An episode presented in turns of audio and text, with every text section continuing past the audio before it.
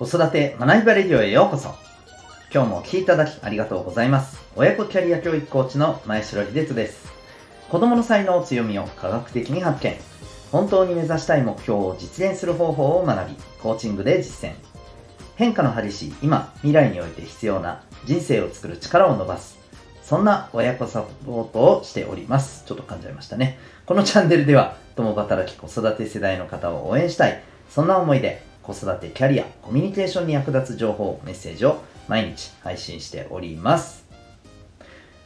今日は第574回でございます。えー、関係構築力がものを言う時代。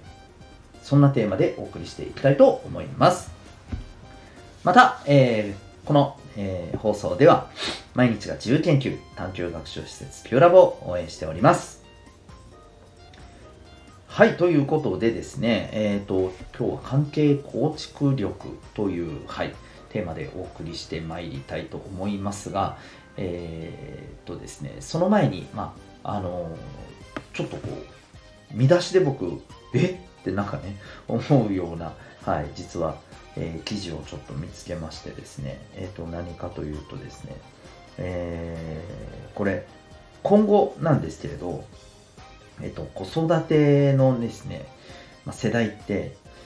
まあ、どんどん、あの、世代じゃない、世帯ですね、すみません。子育て世帯はですね、まあ、どんどん減っていくと。まあ、もちろん少子化と言われていますのでね、はい。えー、そりゃそうだって話なんですけれど、えっ、とですね、この見出し、これから子育て世帯はたったの2割になる。なんて、えー、書かれているですね、はい、あの、見出しなんですよ。ちょっとびっくりしますよね。え、2, 2割 ?20%? 何 ?80% 消えるの？みたいなね。はい。えー、というところなんですけど、えっ、ー、と、これ、要するにですね、あの、まあ、当然ですけれど、えっ、ー、と、こう、どんどんお子さんが減るということはですね、まあ、家族という居場所が、要するにどんどん少なくなっていく。うん。となるとですね、えっ、ー、と、これ、すごいのはですね、えっ、ー、と、人口の半分がですね、2040年になったら、もうあの独身者にえー、なるというふうなですね、はいまあ、そんな、あの、こうことが言われてる書籍もあるそうなんですね。うんで僕はこれを見てちょっとそんなになくなるの？っていうふうに思ったんですよ。でまああのもちろん家族が全てではないですけれどもやっぱり家族といういわばコミュニティってやっぱり基本的にこう人間社会においてはまあ最も基礎的な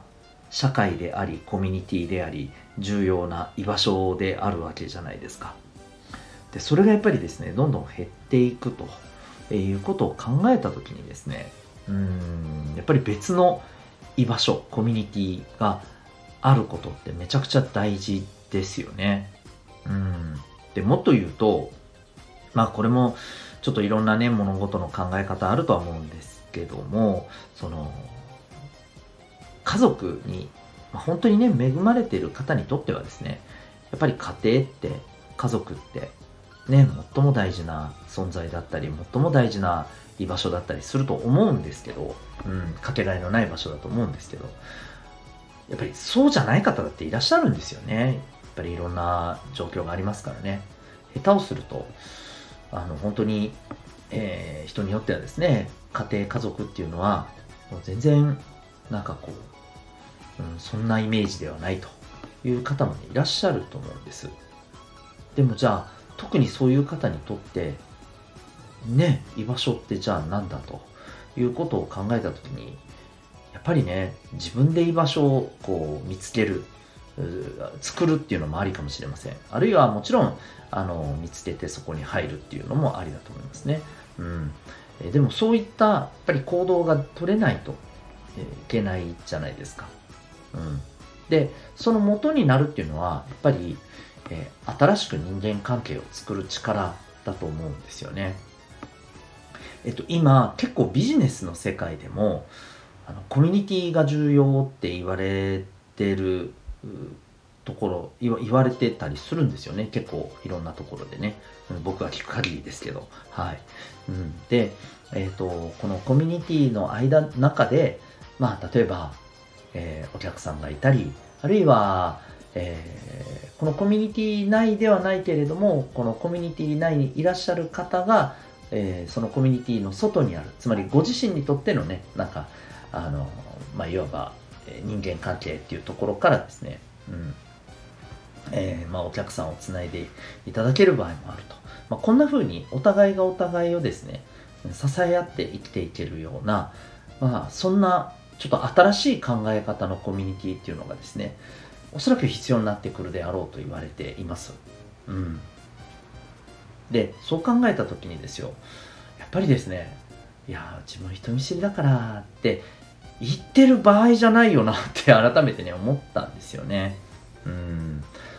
ですので、まあ、私たちももちろんこれから先に備えてっていうのはありますがそれ以上にですね、えー、お子さんですよやっぱりお子さんが、まあ、いろんな性格のお子さんいらっしゃいます当然中にはですね、えー、人とコミュニケーションを取ることが、え、とてもなんか怖いとか苦手とか、ね、どう思われるんだろうとかですね、えー、そんな風に感じてる方多いと思うんですよね。うん、で、まあ、そういったところに対してじゃあ今からね、えー、少しずつどんな手が打てるのか、うん、ということをですね、えー、ちょっと考えていってですねもちろん誰もがねもうあのすっごいね、えー、饒舌に喋れてでどんな人に対しても、えー、臆せずにどんどんこうあのいやこんにちはって感じでね あの関わっていけるようになるっていうのはまあなかなか難しいと思うんですけど、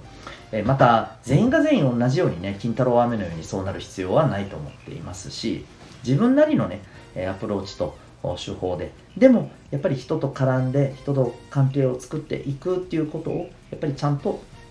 自分にと自分はこんな風にしてやっていけばいいんじゃないかっていう風に、えー、まあ自信がねある程度のところまで持てるようにはねうんやっぱりなっていくべきじゃないかなというふうにね思ったりしています。まああんまりねこうするべきだっていうのはあんまり言いたくないんですけどね。うん、えー、ただ、えー、非常に大きいんじゃないかなっていうのはねあると思います。はい、えー、ぜひですね、えー、人間関係を、えー、本当に、えーと、一から作っていく。はい。っていうようなですね、えー、経験、えー、自分なりのまあアプローチ、ノウハウっていうものを身につけていけるようなですね、サポートをしてまいりましょう。ということで、えっ、ー、と、今日はですね、えー、関係を構築する力がですね、えー、ものを言う時代、まあ、そんなテーマでお送りいたしました。最後にお知らせでございます。えー、まあこの関係構築の話とも関わるんですが、えー、皆さんは自分自身のコミュニケーションの特性ご存知でしょうか？うん。例えばどんどん自分から話しかける方もいらっしゃれば、えー、まずはね丁寧にお名前からねお聞きしてもちろん自分のことも少しずつ伝えてっていうふうに。まああの本当にね一つ一つ丁寧に、えー、コミュニケーションを取るっていう方が、まあ、合ってると、うん、そういう方もいらっしゃると思います。でも中にはですねやっぱりなかなか自分から行くの難しいなと。例えば誰かと一緒だったらまだ話せるんだけどなという方も、えー、いらっしゃるんではないかと思います。うん、あるいはなんかこう大勢がいるところで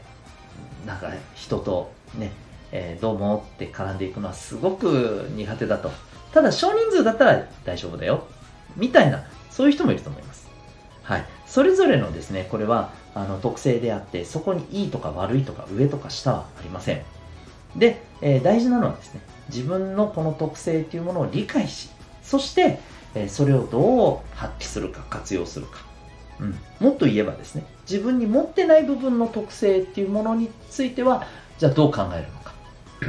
うん、人間っていうのはあの基本的にね成長していきますんで、えー、じゃあ持ってない、えー、個性や特性や、えー、自分のキャラクターみたいなものはじゃあ自分で、え新たに作っていこうなんてこともできますし、うん、一方で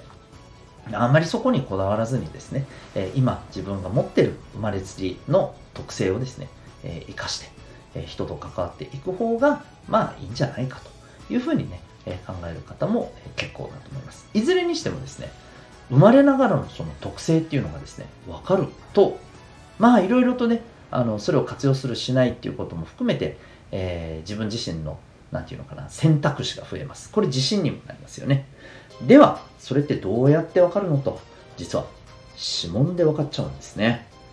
はいびっくりですよね。えっ、ー、と怪しくないですよ。これはですね、えー、占いなどではなくですね、え、ヨーロッパで、え200年余り研究されてきた実はですね、え指紋に関してのあの研究を進めている機関っていうのがありまして、まあ、そこでの、はいえーと、結果から、えー、そうですねアプローチしていく方法ですなので極めて科学的なんですねはいえー、生まれつきの脳の特性を科学的にかつ簡単に知りたいという方はですね、えー、ぜひウェブサイトへのリンク概要欄に貼ってますのでご覧になってみてください。それでは最後までお聴きいただきありがとうございました。また次回の放送でお会いいたしましょう。学び終わって一日を